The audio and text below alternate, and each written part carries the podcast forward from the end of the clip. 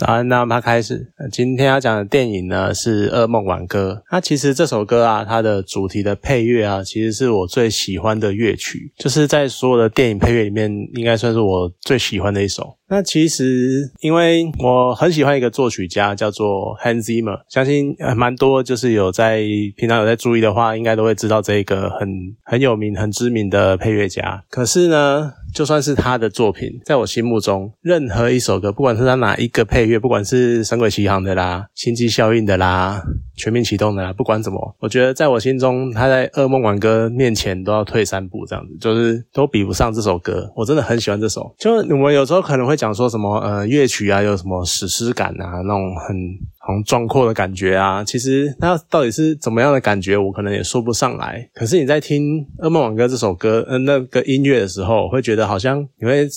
站在一个很广大的，然后很荒凉的那个土地上，然后天空可能是非常的灰暗，然后整个气氛就非常的肃穆，而且空间非常的广大，那整个都会是那种灰扑扑的，或者是那种非常的萧萧条荒凉的感觉。然后其实那个感觉就跟这部电影的那个气氛就很像。那它的伴奏呢是那种呃非常缓慢，然后非常悠长的那种弦乐，就是可能小提琴或者是应该是小提琴啊，然后非常。拉的非常的慢，然后非常的音非常的长这样子，然后呢，他又跟可能有些人会觉得小提琴可能会有一些比较比如温柔的那种气氛就不一样，他是拉的有点用力，然后声音有点尖，所以是有点凄厉的那种音调，所以你就会觉得好像是弓弦，它好像一把刀在你身上缓缓的那种划过的感觉，然后仿佛就是有一种痛苦或种郁闷，就是永无止境，然后它又有一个很重不断重复的四个音符一组，然后有三组，那可能是二。二一二二三之类的那种这样的重复的那个琴音在重复，然后它很单调。然后又一直循环，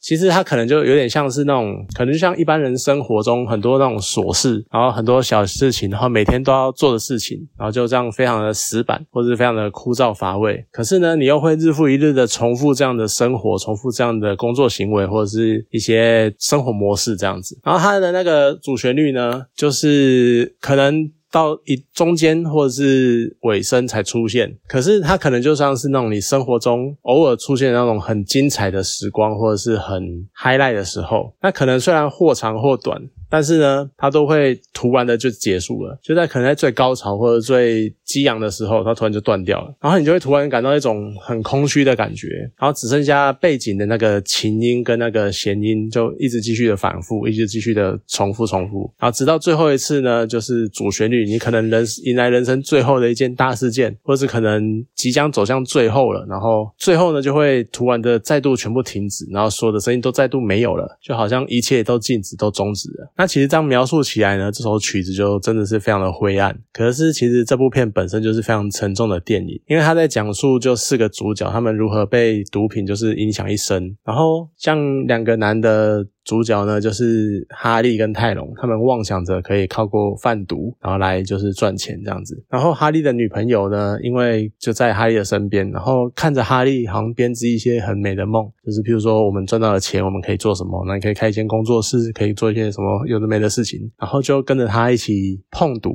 结果最后就一起沉沦。那个女友叫玛丽安，然后再加上哈利呢，他有一个因为。就是自己一个人住久了，然后独居，然后他就梦想着，哎，他可以上电视，然后获得全国的观众的瞩目，然后可能赢得冠军之类的，然后就获得大家的关注的一个妈妈。那其实这部电影它最残酷的地方呢，就是他都会先给他们一种很光明的希望，就像是贩毒二人组。他们觉得可以赚大钱，然后女朋友呢觉得，哎，哈利可以借此翻身，然后带着他过好生活。那妈妈呢可能觉得可以上电视获得关注，就都会给他们一个一开始很光明的希望。然后呢，在一点一点的，因为各式各样的选择，或者是一些周遭环境的一些变化，比如说黑帮势力的变动啊，或者是你缺钱啊，或者是你的毒瘾犯了之类的等等事情，然后让他们的处境呢就变得越来越危险，可是又不会一次的打击他们到他们彻底绝望的状态。所以呢。他们都会一直不断的重复这样的循环，然后渐渐的堕落，渐渐的坠落，就会在看似还有希望的时候呢，猛然一看发，然后抬头看一下，却发现自己。就其实已经走到绝境了，已经没有任何翻身的机会。那其实，在这四个人里面呢，应该说妈妈的处境应该是最让人家同情的，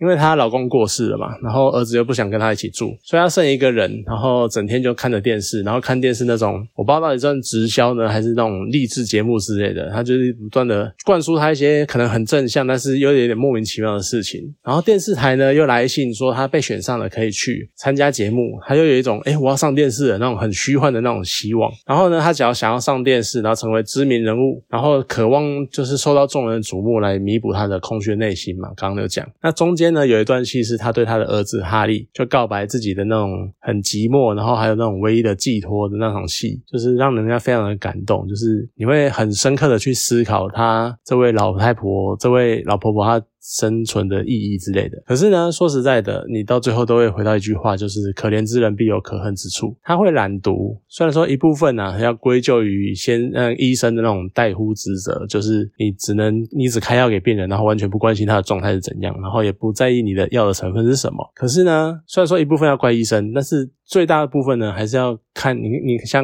他想要用吃药这种捷径来减肥，你为什么要吃药要减肥？那就算你开始吃药减，想要减肥好了，可是也也是因为你忍受不了食物的诱惑。你就算是靠自己的意志，或者是靠自己的力量要去节食，他也做不到，所以他才能，他只只能靠药物来补助。那你为什么会想要减肥？其实也是因为他想要成名的那个欲望。所以呢，其实他终究又是一个算是被欲望俘虏的那种很可怜的一般人。贩毒二人组加玛丽安的这个女友呢，就是你可能真的很难让人家同情他们。其实玛丽安家境不错，但是她不想要再待在家里，然后所以就自己出来。然后可是好，你出来，你可能说应该要自立自。强，但是但但他都没有，他呢就还在靠家里面的资助，还在靠家里面的状态，然后甚至于还要跟可能相亲对象或者什么的，就是常常来往啊，或借此获得一些资助之类的。哈利跟泰隆这两个贩毒二人组就是好手好脚，可是他他们一边啃老，然后一边妄想就是能够靠贩毒发大财。其实这个想法一开始就非常的非常的歪啊。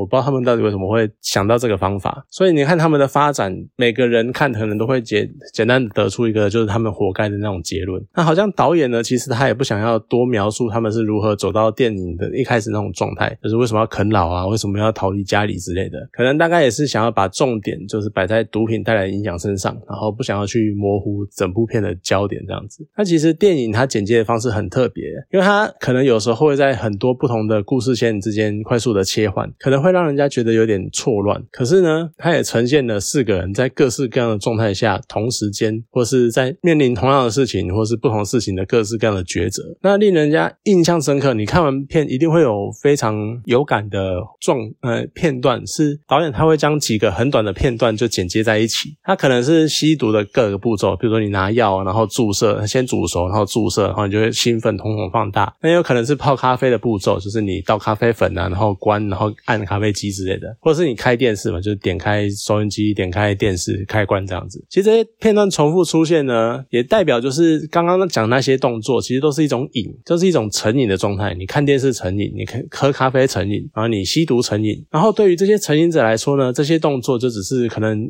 这真的只是片段，我只记得哦，我要倒咖啡，哦，咖啡粉，然后倒热水，按咖啡机，然后开电视，这样子，就是你可能一个片段一个片段，所以这样不断重复的片段对他们来说就是很习以为常的动作，很习惯的直觉的动作。那这些片段的出现呢，其实也常常用来凸显，就是这些成瘾者，不管他是爱看电视的。爱或者是吸毒的，他们在这之前可能非常的焦虑、非常的不安、非常的慌乱，干嘛的？可是当他做了这件事情之后，他就会变得非常的平静、非常的稳定。这两者之间的对比呢，就会靠这种很快速的片段来带过这样子。所以这真的是很有趣的剪辑方式。那当然，片中刚刚讲的那个哈利啊，他是其实是杰瑞德·雷托演的，就是你看着他真的真的很年轻，因为《噩梦挽歌》是两千年的片了。然后你想想杰瑞德·雷托，他前两连连续两年，他去年是那个什么《GUCCI 豪门谋杀案》，然后拿了金酸梅的男配角。那今年呢，演那个《摩比斯》，然后他又拿了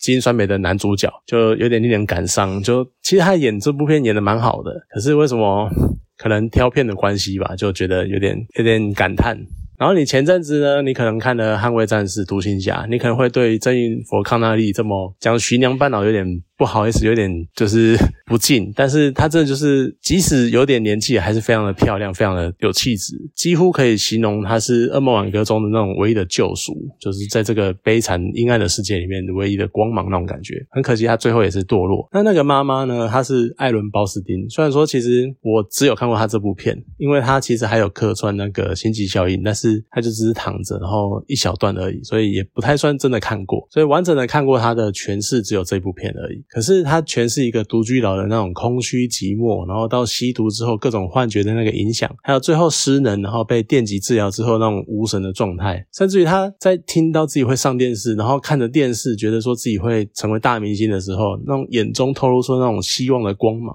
就各式各样的多重角色的那种变换，就真的不愧他是一个拿过表演奖大大满贯的强者。那所谓的表演表演奖大满贯呢，就是你拿过奥斯卡，你拿过东尼奖，你拿过艾美奖的最佳主角或配角，就这些都是等于说电视、电影跟戏剧三大类的顶点那种感觉。好，那其实最后一幕呢，电影说最后一幕就是四个主角分别在各自的环境之下，然后不约而同的在床上变成一个侧躺，然后卷曲身体的睡姿。其实这个动作像是有点像在透露这些人的脆弱跟他们缺乏安全感，而且它很像那种胎儿在一那个妈妈肚子里面的那个样子。这种姿势呢，有可能也是表示他们想要回到人生一开始那种在母亲子宫里面被温柔的包覆，然后受到保护的那个状态。可惜你经历了这一切，甚至你出生开始，你就注定要丢入这个世界里面，然后这最单纯的愿望，你其实早就不可能达成了，你就已经。